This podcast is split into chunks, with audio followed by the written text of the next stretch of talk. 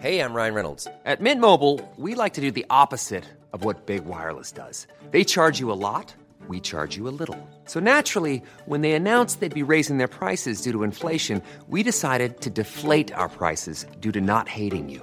That's right. We're cutting the price of Mint Unlimited from $30 a month to just $15 a month. Give it a try at mintmobile.com slash switch. $45 upfront for three months plus taxes and fees. Promo rate for new customers for limited time. Unlimited more than 40 gigabytes per month. Slows. Full terms at mintmobile.com. Más que arquitectura. Con los inexpertos Javier Alonso y Ángel Sánchez. Conoce todo el mundo de la arquitectura, diseño y construcción en una misma frecuencia. Kiss 977 te presenta Más que arquitectura. Comenzamos.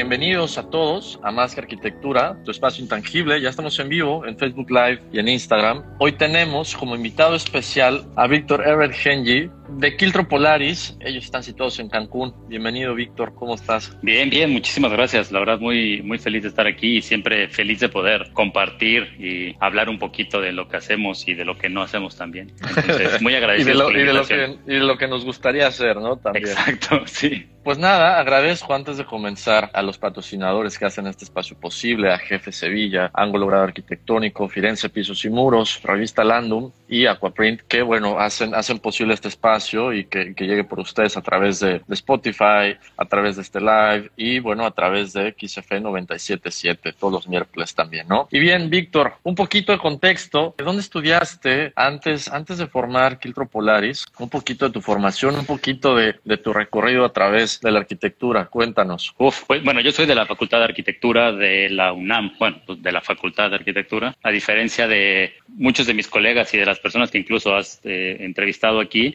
eh, yo soy del taller Max Cheto, eh, Gaby que dicen, dicen, que es el, dicen que es el bueno, ¿no? Hay, hay mucha pues, competencia entre los talleres de la UNAM. La verdad, a lo mejor ahora mis, mis colegas me regañan un poco. Yo creo que el Cheto tuvo su época, pero desde que falleció Humberto Ricalde y hubo unas como riñas internas y como varias cosas ahí, no le dieron el respaldo al, al, a los profesores, ¿no? Y muchos profesores tuvieron que salirse, tuvieron que irse o cambiarse de taller. Y creo que mucha de esta, de esta escuela se quedó como en pausa. ¿no? vamos a decir que se haya perdido, pero vamos a decir como que se quedó en pausa. Ojalá lo podamos recuperar pronto para que para que podamos seguir este, pues transmitiendo y generando nuevas generaciones. Pero bueno, yo soy del rey, del, del reina, yo soy del Cheto, de la UNAM. Luego, pues anduve por ahí dando vueltas, tuve la oportunidad de, de colaborar con Brian McKay and Lion Sweet Apples en, en, Canadá, construyendo. Luego tuve la oportunidad de hacer una maestría en la Politécnica de Madrid, una maestría de vivienda, de hecho. Sí. Eh, luego me quedé trabajando por allá. Pues como formación académica eso, ¿no? Al final de cuentas. Y bien, sí. no, y, y, de ahí sale ahora, Quiltro Polaris, ¿hace cuánto tiempo nace? Y el nombre, sobre todo, Víctor. ¿Qué onda? Te, a ti te dicen Quiltro, o sea, es tan particular que hace ratito te, te, mandan saludos los Lavalle Peniche, hablábamos y, y, oye, tienes a Quiltro hoy en el programa, precisamente así, así te dicen, o sea, es particular el nombre del despacho. Lo que pasa, bueno, Quiltro en realidad es mi perro, que está por ahí dormido, él es, él es el auténtico original Quiltro. Quiltro como tal, o sea, operando como tal con una oficina y, y trabajando tiene pocos años, tiene cuatro años, tres años, yo creo que estamos aquí en, en Cancún. Yo como arquitecto titulado practicando, pues tengo ya casi, voy para 13 años. Sí. Y Quiltro Polaris es un poco el, el, resultado de como de varias oficinas, ¿no? O sea, terminas la carrera y todo. Y mi primer trabajo cuando terminé la carrera fue, de hecho, con Felipe Leal, trabajando para la Autoridad del Espacio Público. Pero luego renuncié porque dije, no, yo no puedo trabajar con gobierno, no me gusta, este, no nada. Voy a formar mi oficina, ¿no? Y formé mi primera oficina con, con Sergio Acosta y con Fernando Férez, okay. que por ahí andaba. Le mando un saludo. Saludos, y saludos a la banda. A la banda. La verdad es que, pues, tienes mucha, tienes mucha energía, tienes muchas ganas de hacer las cosas, pero te falta este, un poquito como de, de callo, sensibilidad, no sabes cobrar, no sabes nada. Y a mí me costó muchísimo trabajo. Tengo amigos que empezaron a esa edad y que les fue muy bien, y, pero yo la verdad no, no me hallaba. Entonces, bueno, sí. esa primera oficina se llamaba Quemona, Quemona Arquitectura, imagínate. Luego de ahí pasamos a Faber y Faber estaba yo nada más con Sergio en la Condesa. Y luego Re, cerramos la oficina, todo, porque yo empecé a trabajar con el Infonavit. Entonces, bueno, no cerramos la oficina, pero bueno, Sergio seguía paralelo, yo estaba con el Infonavit y estaba Faber. Y de Faber sale Quiltro Polaris, que ya estaba mi perro por ahí conmigo. Quiltro Polaris era la línea que teníamos como de mobiliario. Tenemos muchas inquietudes por hacer muebles.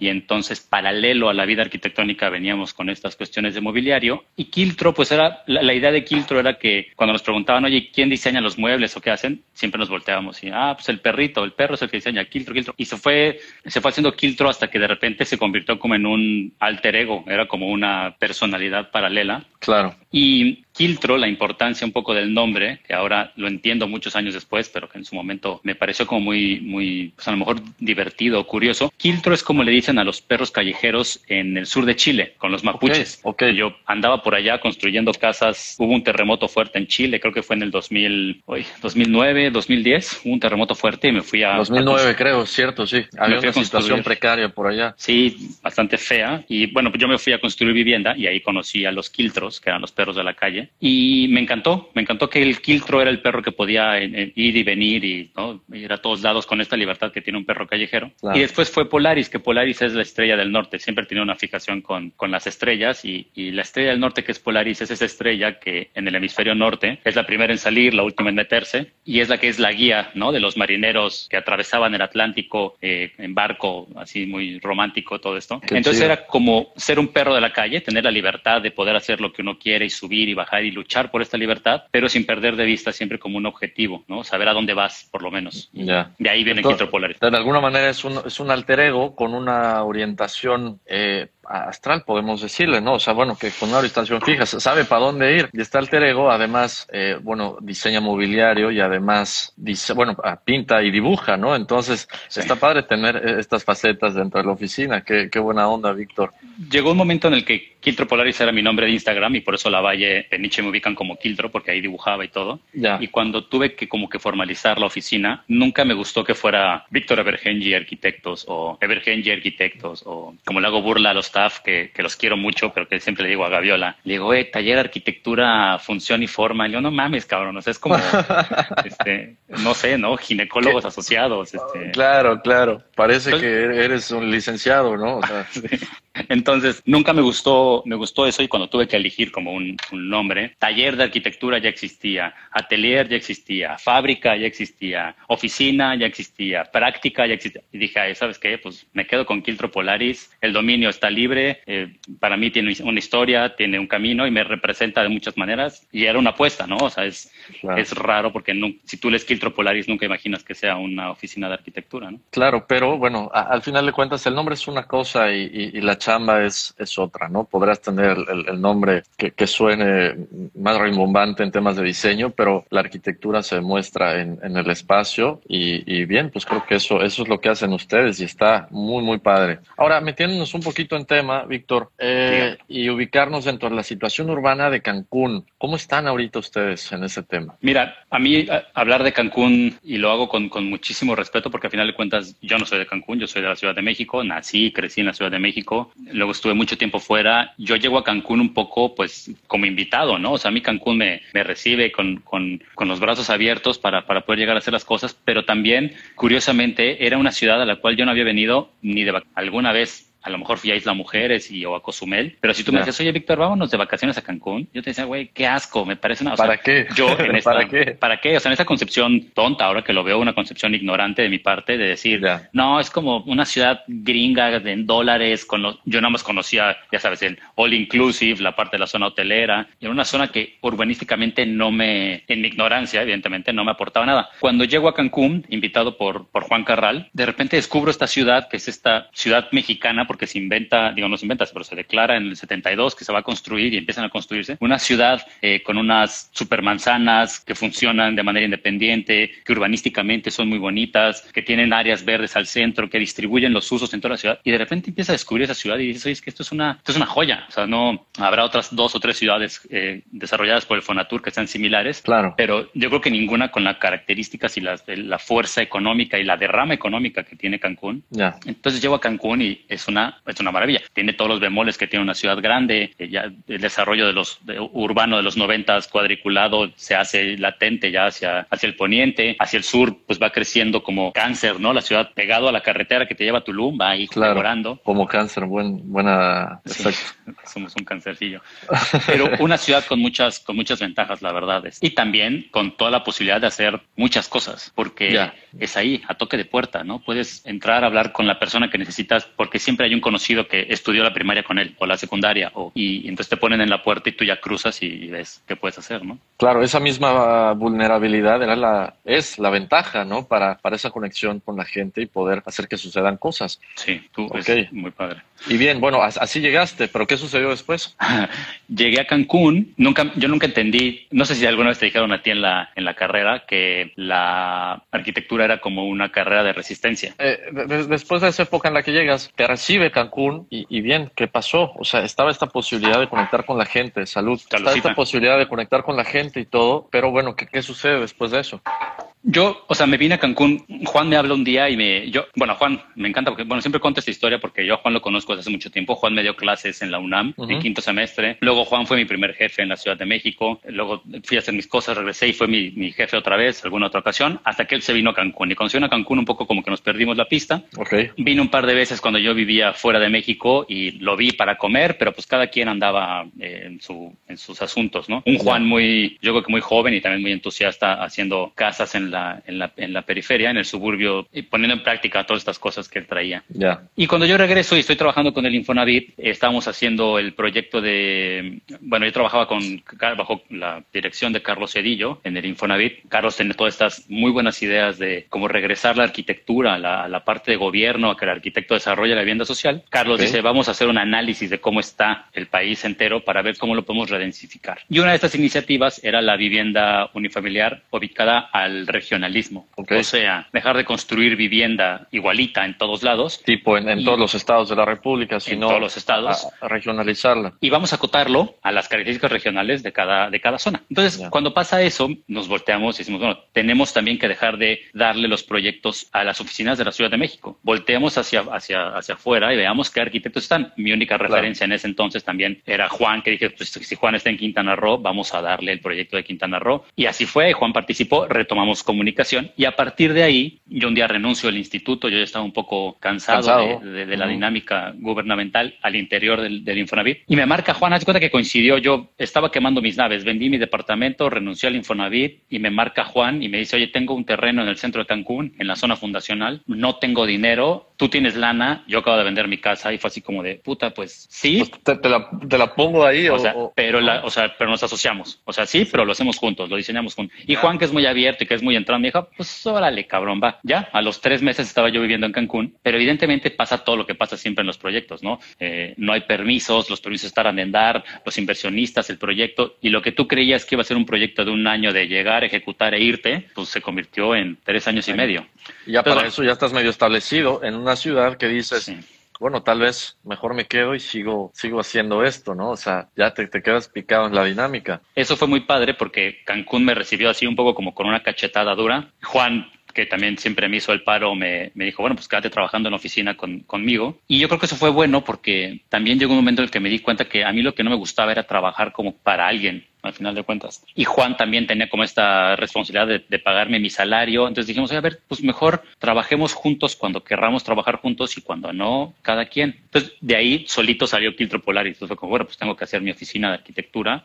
Pues, y, le metiste adelante. Buenísimo. entramos, ¿no? Y entonces, bueno, por ahí sale un tema de densificación intraurbana, que es parte en lo que te especializas más tarde, ¿no? Y, y bueno, con esta experiencia primera de, de, de la construcción y todo, pero bueno, bueno, cómo se da, cómo se da esta historia de la redensificación interurbana o cómo se está dando, pero también a, lo largo de este trayecto, Víctor, ¿cuáles son los impedimentos en normativa que van haciendo o complicando más esto, pero qué hacen ustedes para irle dando la vuelta a cada uno de estos pasos? Uno, yo creo que lo que estamos haciendo, y hablo en plural porque somos como muchas oficinitas que andamos haciendo cosas, lo que estamos haciendo está padrísimo en Cancún, te digo, me encanta. Sí, nos conocemos todos, además. Bueno, o la mayoría. Em, para bien y para mal, ¿eh? Para todos. Pero Eh, lo que tiene Cancún es que tenía una normativa que de entrada es mucho más, como mucho más abierta, ¿no? No es lo mismo intentar, digo, hay unas comunidades de vecinos cerradas que se plantan y no te permiten levantar edificios porque eso es una prostitución de la ciudad y de la historia y todo, pero no es un Guanajuato, no es un ah. Guadalajara, no es un Ciudad de México que están catalogados patrimoniales, este todo, ¿no? Ya. Entonces puedes siempre como, a ver, encontrar la manera. Por lo mismo que son personas que crecieron muchas juntas, todos, siempre, pues a lo mejor uno es el tío de, el papá de, el amigo de. Entonces es mucho más fácil acercarte y negociar desde el, desde el nos conocemos, ¿no? Desde las coincidencias. Claro. Y por otro lado, era una normativa que hacía mucho tiempo no se actualizaba. Hasta hace poco se actualizó, pero antes no se había actualizado. Entonces habían muchos huequitos que permitían que, pues, uy, tú te metieras ahí. Pudieras meterle un, un poco de curva a la situación, ¿no? Exacto.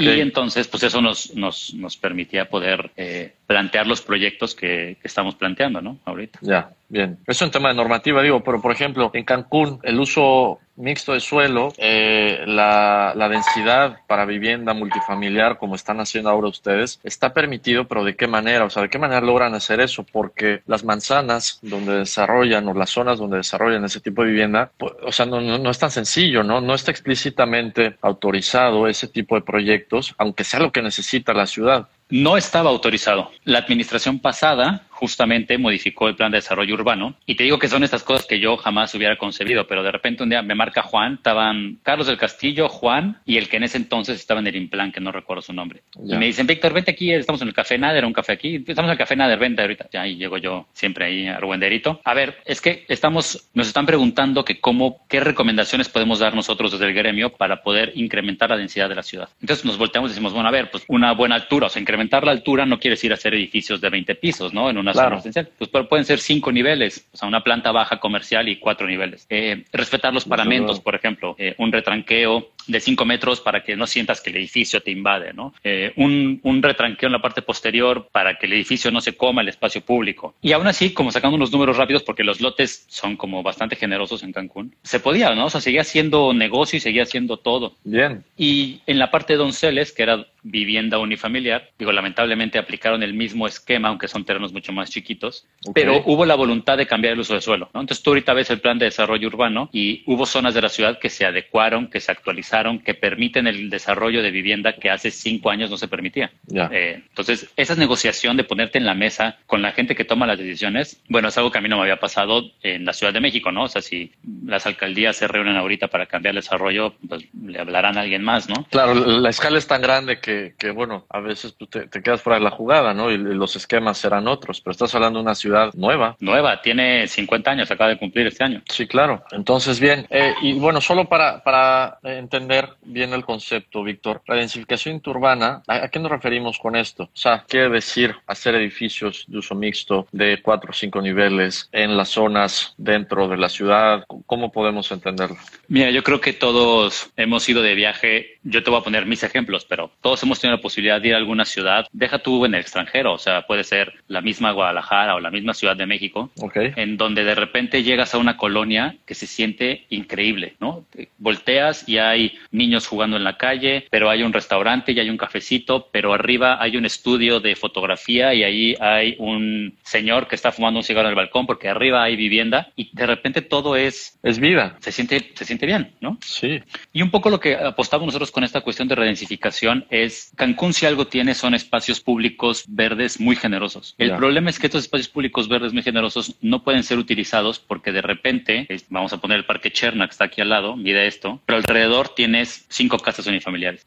Esas casas unifamiliares, aunque estuvieran llenas, tendrían cinco familias. Y vamos a pensar que es, muy baja. La densidad es muy baja. Son 15 personas que nunca la van a usar. Lo que nosotros decimos es, oigan, a ver, no queremos hacer pisos de 20, edificios de 20 niveles, pero si metemos cuatro niveles, que permites hacer ocho viviendas por lote, empiezas a generar una dinámica en donde eh, la gente baja a jugar al parque, los niños bajan a jugar al parque, los ojos de los departamentos ven hacia el espacio público. Si el espacio público está siendo, es visible por la gente, la gente lo cuida, ¿no? Claro. Entonces se empiezan a generar como estas dinámicas que permiten que las ciudades se vayan reactivando. Eso es lo que nosotros le apostamos, evidentemente, y eso es lo que le estamos intentando demostrar con, con los pequeños donceles, que, que, es proyecto donde me, invita, me invitó Juan, eh, donde lo estamos haciendo aquí en Huachinango, que es apostarle a que el espacio público público complemente las viviendas chiquitas, que a lo mejor son 60 metros cuadrados, 90 metros cuadrados, no es una casa de 200 metros, no es, una, es un departamento chiquito de 90, pero que enfrente tiene un parque que, bueno, yo nunca tuve y mucha gente que conozco no tampoco, tampoco tuvo, ¿no? Sí, pero e, ese principio, bueno, viene, viene de esta teoría de, de los espacios,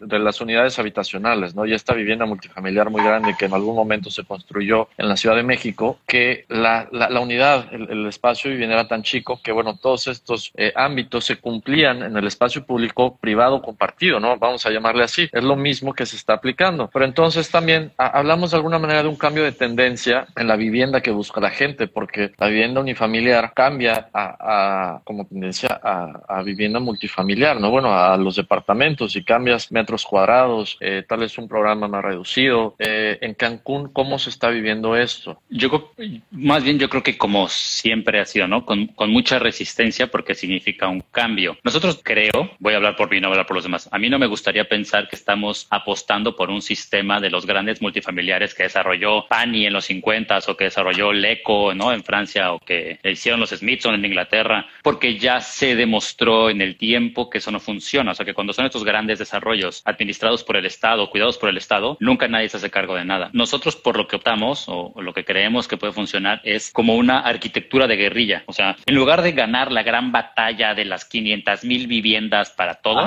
no, a ver, espérense, ganamos una, la una, una de, de 10 viviendas. Y si funciona, nos vamos por otra de 10 viviendas acá. Y si funciona, nos vamos por otra de 12. Y entonces la sinergia que genera esta de 12 con esta de 12 con esta de 8 empieza a, a contaminar, por así decirlo, a permear esta, esta actividad en el resto. En lugar de luchar por un gran proyecto de 500 mil viviendas que a la larga va a costar muchísimo dinero construir, muchísimos recursos y también diversificas los riesgos. A final de cuentas, no le atribuyes, no es lo mismo pagar 500 mil millones de pesos para un desarrollo de 500 mil viviendas a buscarte a cinco personas que tengan dos millones de pesos cada una y hacer un edificio de 10. Correcto. Entonces, esta escala como de guerrilla, de vas y peleas en un cachito y te sales y vas y otro cachito y te sales, creo que eso es lo que, lo que funciona y demuestras con el ejemplo que se pueden cambiar las cosas, ¿no? que, que funcionan. Digo, no estamos del otro lado, hay, hay mucho que hacer todavía. No, pero es, es, muy importante este tipo de acción de la que hablas, que no, no vamos a llegar ni con un multifamiliar ni con eh, 100 piezas de una vez de, estos pequeños edificios de los que hablas, sino que se va haciendo uno por uno, con mucho esfuerzo y trabajo, claro, y poco a poco van permeando para que el tejido social, la manera en la que se mueve la ciudad y la dinámica de la ciudad vayan cambiando con esta orientación. O sea, sí es un trabajo paulatino. Sí, es un trabajo paulatino y además yo creo que así es como se hace la ciudad. O sea, yo me imagino cómo se hicieron las ciudades hace 500 años, ¿no? más allá de que alguien llegaba y decía, aquí está la iglesia y aquí está el municipio, ¿no? O sea, aquí, pues pues los edificios se iban desarrollando poco a poquito, ¿no? Entonces creo que cuando es poco a poquito, también la resistencia es menor, porque no sientes el, el golpe, el, el madrazo. Ya ves levantar un edificio de 20 pisos. No, tranquilo, son 10 edificios de 4, ¿no? Pero sí, es, es, mucho más leve el impacto, desde luego. Y ahora, ¿cómo podemos entender el tipo de vivienda que va necesitando la gente en Cancún? Tal vez, bueno, porque eh, hablábamos por la mañana de vivienda colectiva, de vivienda social. ¿Qué es lo que más surge en, en la ciudad ustedes? Mira, yo creo que como siempre hay de todo, ¿no? O sea, para mí, mi realidad ahorita, mi contexto, como yo lo veo, la vivienda unifamiliar es un lujo. Es un lujo porque la tierra que creemos que es amplia y vasta, en realidad no lo es. La tierra es un recurso no renovable. Tenemos lo que tenemos, salvo los holandeses que le han ido ganando al, al mar, pero que también es un, la superficie terrestre es finita. No podemos seguir consumiendo tierra como la hemos estado consumiendo. O sea, tú ves el crecimiento de la mancha urbana de Cancún, así, 70 2020. Es la ciudad que más crecimiento, o sea, en radio de, en ratio de crecimiento, que más ha crecido de la, del país. O sea, es impresionante. Entonces, regresando a tu pregunta, sí creo que hay tipologías de viviendas para todos. Habrá quien pueda pagar una vivienda unifamiliar en un terreno enorme y que tenga su casita de dos niveles, qué bueno. Claro. Pero yo creo que como estamos apostando en la vivienda colectiva es a la reducción de la economía. Es mucho más barato en mantenimiento, en infraestructura, en construcción, un edificio de 12 viviendas que una vivienda unifamiliar, ¿no? O sea, claro. hacemos, el, hacemos el ejercicio muchas veces. Hay casas que presupuestamos, diseñamos o que se construyen que cuestan, te voy a decir, no sé, 6 millones de pesos. Y con esos 6 millones de pesos podemos hacer un edificito para seis parejas, ¿no? Claro. Y dices, oye, todos esos recursos a veces no guardan proporción, ¿no? Y, bueno, es, es difícil esa comparación, desde luego. Es difícil, pero es importante. Quien tenga el dinero, qué bueno que lo tiene. Y quien quiera hacer una casa unifamiliar en su terreno grandote, buenísimo, que lo pague. O sea, dejemos de, lo que yo digo es dejemos de, expandir las manchas urbanas, que esa, regresamos a lo de la reincificación. ¿Por qué? Porque la inversión por parte del municipio para crecer las líneas de drenaje, crecer las líneas de luz, crecer las líneas de transporte, crecer las líneas de recolección de basura. inmensa esa inversión. No lo hacen, no, claro. O sea, no lo hacen. ¿Y qué pasa? Pues que tienes luego ya ahí en la periferia sin servicios, que también se vale, cada quien puede decidir cómo, cómo vivir. Lo que nosotros creemos es, bueno, aprovechemos la infraestructura que ya está aquí, a lo mejor sí hay que hacer una inversión para mejorar esa infraestructura, para que funcione mejor, sí, pero nunca va a ser tan caro como hacerla nueva a 25 kilómetros, ¿no? Claro, claro. Y aquí está el transporte y la gente puede salir caminando y regresamos a esta imagen que te planteaba hace rato de una ciudad en donde puedes llegar a un barrio, en donde hay un restaurante, un café, una oficina, un comercio, una papelería no, no tiene que ser todo como en la Condesa, ¿no? O sea, esta comunidad de barrio, gente que vive ahí, gente que trabaja. Cuando la gente vive y trabaja ahí, la ciudad está ocupada todo el tiempo. No son ciudades dormitorio en la periferia que en la mañana están vacías y en la noche están llenas. Comercio, comercio de diferentes tipos, ¿no? No solamente negocios bien establecidos, a veces el comercio informal también es importante. El comercio informal en el espacio público, que nos, que nos funcionan como, como indicadores de lo que necesita una sociedad en, en un lugar determinado, ¿no? A veces analizamos eso nos sirve de herramienta para ver qué necesita la gente, qué es lo que le hace falta. Y es parte de una economía, o sea, nosotros somos, pues somos parte de una economía mucho, coma, muy compleja. nos quejamos un poco de, ah, las clases informales, pues son el reflejo también de lo que necesitamos, o sea, de lo que necesita la sociedad o de, o de, las carencias que tiene nuestra sociedad. O, de las carencias de la infraestructura establecida, desde luego. Y ahora, entonces, bueno, pues, digo, punto muy importante para, para meter las manos en todo esto de, de, tema ciudad, Víctor, es eh, trabajar con gobierno, ¿no? Y es algo en lo que has estado metido, bueno, desde dentro y fuera, ¿no? Para poder concretar proyectos, a veces es importante lidiar con esta parte, ¿no? No podemos vivir eh, o trabajar ajenos a las instituciones gubernamentales queriendo hacer ciudad. ¿Cómo es que lo haces? Y incluso tienes proyectos actualmente que van de la mano con, con dependencias de gobierno. Mira, lo primero que, que, creo que tienes que tener es unos colegas que le entren al rodeo. Porque es un show, porque es un show esto, ¿no? Yo creo que yo he sido muy afortunado. Te comentaba lo del Reina y lo del Cheto, porque mis homólogos, o sea, de mi generación, que éramos ahí los que dábamos lata en el Cheto, teníamos nuestros homólogos en el Reina, ¿no? Y de esos salieron... o sea, que dábamos lata, por, te, refieres porque eran un poco los, los rebeldes. Pues que ahí estábamos metiendo proyectos y haciendo cosas y cuestionando al maestro y preguntándole, ya sabes. Claro, cuestionando la situación. Y de ahí salió un despacho que se llama Taller Paralelo, que son de mi generación, otro despacho que se llama HRBT, que es otro colega, In Light We Trust, que son, es Mike, que se dedica a, ilumina, iluminación. Pero te digo que necesitas como unos colegas locos igual que tú y entrones, porque estamos en plena cuarentena, ya sabes, todos ahí guardados, así como puta la incertidumbre, ¿qué va a pasar? Claro. Y me enteré, porque pues mis amigos siguen trabajando ahí, que el Infonavit iba a lanzar una licitación para um, unos proyectos de vivienda, ¿no? Eso fue un miércoles y se tenía que entregar el lunes, así, o sea. Entonces, puta, yo estaba en Cancún y, puta, ¿cómo le podemos hacer? Y de repente así, güey, hay que hacer equipo. O sea, como siempre, hay que hacer equipo. Entonces me volteo con los paralelos, que son César y Miquel, y les digo, oigan, está esta, está esta licitación, es Infonavit, es gobierno, seguramente se van a tardar en pagarnos, pero pues si lo hacemos es una manera de poder pues, aportar algo y también generar nuestro trabajo, ¿no? A, partir de eso. Y se voltean los dos, son unos chingones, uno, uno más desconfiado que el otro, y así de, güey, va. O sea, Vamos a darle. Y, o sea, estuvimos jueves, viernes, sábado, domingo, armando, porque aparte te piden muchas cosas. Como locos, sí, sí, sí. Te, pues, te, piden, muchísimas estructura, De estructura burocrática, vamos a llamarle, ¿no? Sí, sí, sí, así de los impuestos de 1986. Oye, güey, 86 no había yo ni nacido. No importa, claro. No importa. Entonces, se rifaron, hicimos el proyecto, hicieron la parte administrativa y el lunes estaba César en la oficina entregando la, licitación. La, o sea, en nuestra región climática la ganamos, nos, nos, nos seleccionaron ganadores y de repente fue como, güey, nos ganamos la pinche rifa del tigre, güey, porque, ok, ahora tenemos una licitación del Infonavit, tenemos ¿Y ahora qué haces con eso? Claro. Pero no más, o sea, va a estar. va a estar cabrón todo el proceso. y ahí estamos, ¿no? Jalando, jalando para adelante. Y otro, por ejemplo, que es Juan. Juan que siempre, que siempre me ha apoyado y siempre ha confiado en mí y siempre me ha, pues, este, invitado a este tipo de cosas. De repente un día también me habla y me dice, oye, me acaban de contactar de tú tenemos que hacer unos proyectos eh, de recuperación urbana con unas series, unos diagnósticos muy específicos, pero tenemos que entregar un conceptual en 15 días de 12 proyectos. ¿Y dónde, de dónde lo sacas, no? O sea, pues, claro. va, o sea, nos aventamos a la alberca y ya luego vemos cómo salimos de ahí, pero entonces yo creo que se requiere uno, un par de, de, asociados o de colegas o de compañeros locos, este, apasionados igual, yo creo que como uno por la arquitectura, por el diseño, por el bienestar, pues también apostarle a que si nosotros como arquitectos no nos subimos al ruedo, no nos podemos estar quejando después de que no se hacen las cosas como a nosotros nos hubiera gustado que se hicieran. A lo mejor nos equivocamos, muy probablemente nos equivoquemos, a lo mejor eh, aprendemos sobre el camino, pero tenemos la intención de hacerlo, ¿no? O sea, creo que no se vale quejarse de que todo está mal si uno no hace algo al respecto, ¿no? Correcto. Entonces, eso. Y por otro lado, aguantar, aguantar vara de la manera grotesca de la expresión, porque siempre va a haber alguien que no es arquitecto, que no es urbanista, que no es nada, que va a decir, eh, no me gusta eso porque me maga, ¿no? Puta. Entonces, desde negociar y, Que están, que están, son personas con autoridad metidas en el proceso, ¿no? Que no, no tienen ni un gusto por, por la arquitectura y ninguna intención de mejorar la ciudad, solamente están haciendo su chamba desde una posición de poder. O, sí, eh, mira, ahora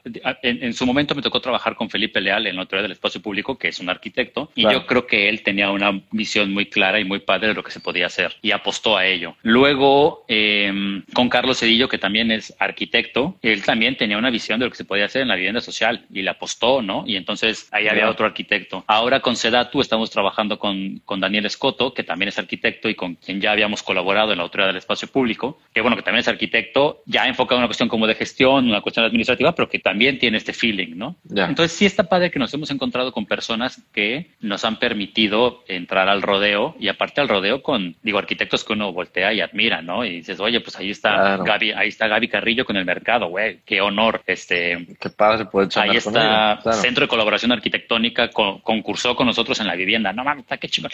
Despachos que son tu referencia, de repente te ves ahí que estás ahí. Estás ahí en, la lucha y como colegas, ¿no? Entonces está, está muy padre eso. Entonces, regresando a tu pregunta, ¿qué se requiere? Se requiere mucha paciencia, se requiere mucha tolerancia a la frustración, un poco, porque hay veces que no lo van a entender y que o lo que tú quieres explicar no se logra transmitir. Eh, se requiere un equipo de colegas que le entren como tú, pero también un colega, eh, un, un, equipo de, de, trabajo contigo, o sea, en la oficina me refiero, a, la gente que te apoya. Por ahí vi que estaba conectada Giselle y no sé si está Giselle o Valentina, que son eh, dos chicas que están en la oficina conmigo, que trabajan, o sea, a pie de cañón, están ahí. O sea, oye Giselle, nos pidieron esto porque lo pidió el secretario ayer para antier, entonces, y ya sabes, Giselle así, tac, tac, tac, tac, y Valentina. sacando toda la chamba. Exacto, ¿no? Entonces, como un buen equipo, unos buenos colegas, unos buenos socios, voluntad y tolerancia a la frustración. Correcto. Y es, es solamente, digo, y se, se explica y se dice de esa manera, Víctor, pero cabe mencionar que toda esa chamba es mucho más dura a la hora que le estás haciendo, ¿no? Y, y, con las prisas y con todo esto que mencionas, de un día para otro,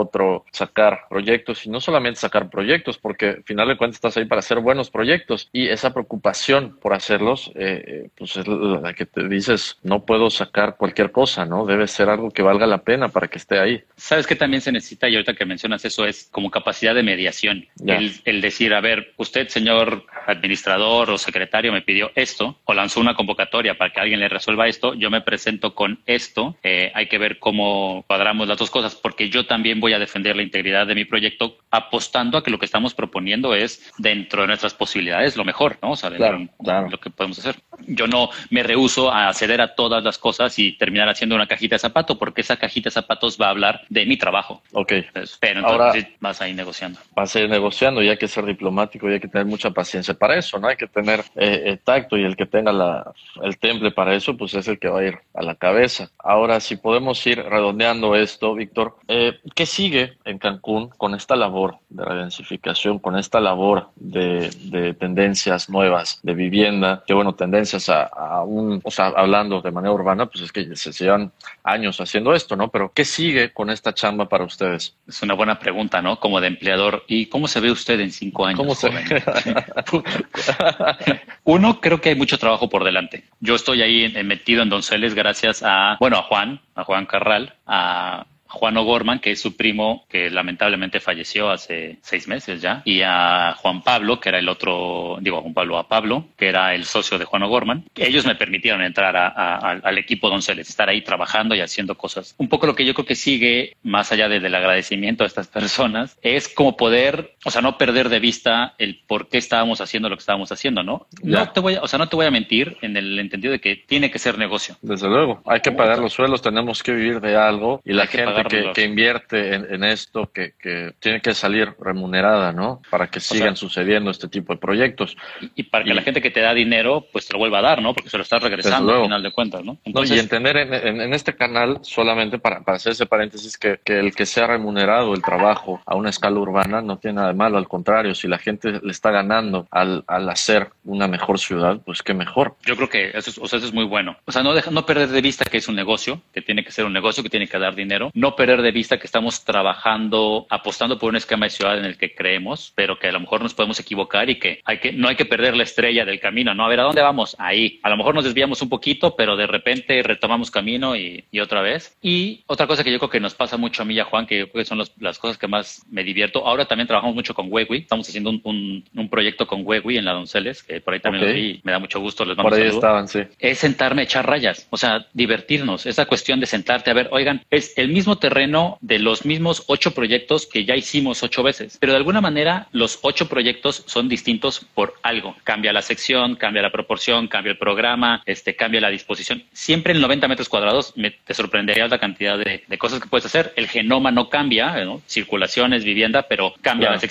cambia los balcones, cambia las orientaciones, cambia el aproximamiento, cambia el material, cambia todo, ¿no? Entonces, no dejar de, divertirnos, sentarte en la mesa y agarrar un lápiz y rayar, y, como estas discusiones apasionadas de, no, a ver, aquí, aquí, puta, ahí. y luego, pues, ejecutarlo, ¿no? Y te paras en la obra y lo ves y dices... Dices, sí, sí O no, o, no, bueno, no era...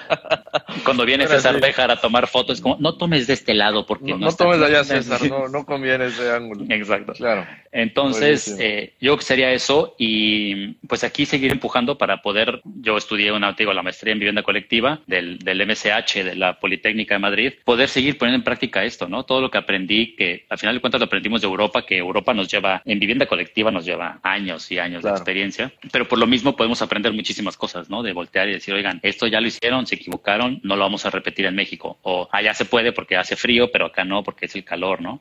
El calor, claro. Entonces, eh, pues seguir aprendiendo. Yo creo que es un poco eso, no dejar de aprender nunca. Y, no perder la estrella, no perder la Polaris en, ese camino, ¿no? Ahora, Víctor, no, me, me gustaría ir cerrando el programa platicando, y, lo dijiste, este gusto, ahí está Quiltro. Saludos a Quiltro. sin, sin platicar un poquito sobre esta pasión tuya de echar rayas. ¿Qué onda con esto? Tienes unos dibujos padrísimos. Eh, no solamente eso, te he visto, te tienes pintura en algunos otros lados. ¿Cómo forma parte importante esto en tu práctica y como persona? ¿Cómo lo disfrutas? Yo creo que como más lo disfruto es en la oficina. Ahorita que estamos haciendo los 12 proyectos para, para Sedatu, cada persona es responsable de un proyecto y Juan y yo vamos ahí como eh, imponeando y revisando. Y esa facilidad que, que tengo del dibujo, porque al final de cuentas empecé a dibujar desde chiquito, mi mamá, mi mamá es es comunicóloga de formación, es, era locutora. Y cuando yo era chiquito y tenía que acompañarla a la cabina, me sentaba en la cabina y me decía, no puedes hacer un ruido, ¿no? O sea, no hables. Silencio absoluto. Entonces me ponía una hoja de papel o 20 hojas de papel y me ponía 25 plumoncitos y me decía, date, ¿no? O sea, porque... Entonces desde chiquito empecé a dibujar y siempre me ayudó a, a sacar las cosas que tengo en mi cabeza. Ahora que estoy haciendo arquitectura es una línea muy rápida, muy fácil de poder expresar las cosas. Sabes que Giselle se acerca y me dice, oye, Víctor, ¿cómo se resuelve esto? Y en lugar de pararme y decirle, mira, Giselle, este, son 14 hiladas de blog y entonces hay un cerramiento. Y a ver, espérame, nos sentamos y le empiezo a dibujar y voy pensando mientras digo, ¿no? Entonces este dibujo se ha convertido como una herramienta de, pues como un lenguaje, ¿no? Para transmitir eh, conocimiento, no conocimiento, ideas, ideas que tengo en la cabeza. Claro, pues, pero con un rollo muy artístico también. Digo, en, en, tu página, por ejemplo, en lugar de tener una foto tuya y la foto del arquitecto, súper serio, eh, todo esto, pues hay un dibujo muy, muy chido, un autorretrato, ¿no? Sí. Eh, y, e, eso es parte de la personalidad que tiene Kiltro Polaris. Pues sí, nunca me han gustado las fotografías. Cuando me pediste foto, tenía esas cuando estaba pelón porque me rapé y me dijeron, oye, ya, tenemos que tomar una foto. Ya. Siempre me ha gustado un poco, o sea, he sido muy penoso en ese respecto, pero tú siempre el dibujo me ha ayudado a, te digo, es como jalas un hilito de lo que hay en mi cabeza y salen. A veces salen cosas muy feas, este, a veces salen cosas muy bonitas, a veces salen cosas muy tétricas, pero es una manera que yo tengo de vaciar la cabeza como, como un escape, como una fuga, un, pues sí, eso, ¿no? Como un, tubo de escape, pues, de, Claro. Sacar el humo. Y yo intento transmitirle eso siempre a, a, la gente que trabaja conmigo en la oficina, a mi sobrino, tengo un sobrino de 17 años, digo, dibuja, o sea, porque cuando estás dibujando sale todo, si estás dibujando y estás triste, sale vacía, si estás feliz, ¡ah, colores, sale. Y, claro. y te ayuda a mantenerte nivelado, ¿no? sí. es como una adicción, sí tengo como que hacerlo diario. Buenísimo. No, además dicen por ahí que en la arquitectura o dibujas o hablas y pues bueno, eh, qué chido que lo que tú hagas es el dibujo, ¿no? Sí, pues ahí, luego, te mando uno. Para no, encantado, encantado, en serio. Claro que sí, te voy a tomar la palabra y te voy a llamar a ratito para eso. Órale. Víctor, eh, ¿con qué te quedas el día de hoy? Hemos hablado sobre vivienda colectiva, eh, la situación urbana en, en, Cancún, todo lo que han hecho ustedes también en tema de densificación, el concepto de vivienda nuevo, toda esta situación y cómo se ha ido reponiendo también el tejido social, muy, muy importante. Y bueno, tu pasión por el dibujo y tu pasión por hacer las cosas un poquito de manera distintas, ¿no? Eh, ejemplo es el nombre de tu oficina. ¿Con qué te quedas el día de hoy? Me quedo con, con mucha gratitud, la verdad, mucha gratitud con Cancún por recibirme, mucha gratitud con sus integrantes, o sea, con Juan, con Carlos Gaviola, con Pato Manso, Paloma Flores, con aquí conocí a mi novia, que estoy feliz con ella, con Andrea, que tiene un estudio de diseño gráfico, con Patti Linaje, que es una chica que tiene unas cuestiones de pintura, unas clases de pintura. Esta gratitud de haber llegado a una ciudad en donde, como nadie es de Cancún, todos somos recibidos. Y hay una cosa muy, que me acuerdo cuando me la dijeron, me saqué de onda, que decían Cancún, te adopta o te aborta. O sea, no hay, no hay de no hay, medios, no hay, hay gente que llega y,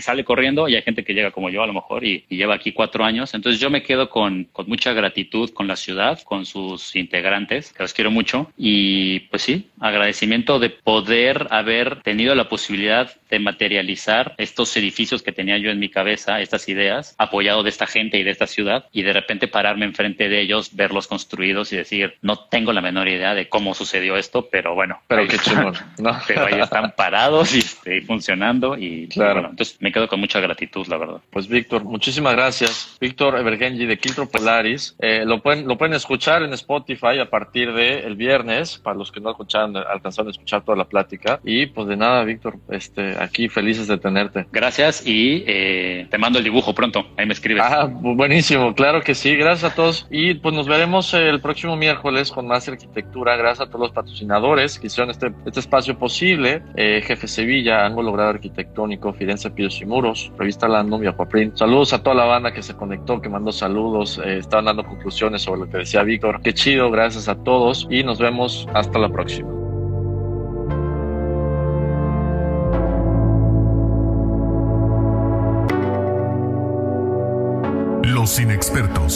Javier Alonso y Ángel Sánchez, te esperan el próximo miércoles a las 8 de la noche para continuar conociendo todo el mundo de la arquitectura, diseño y construcción. Más que arquitectura. Solo por Kiss 977.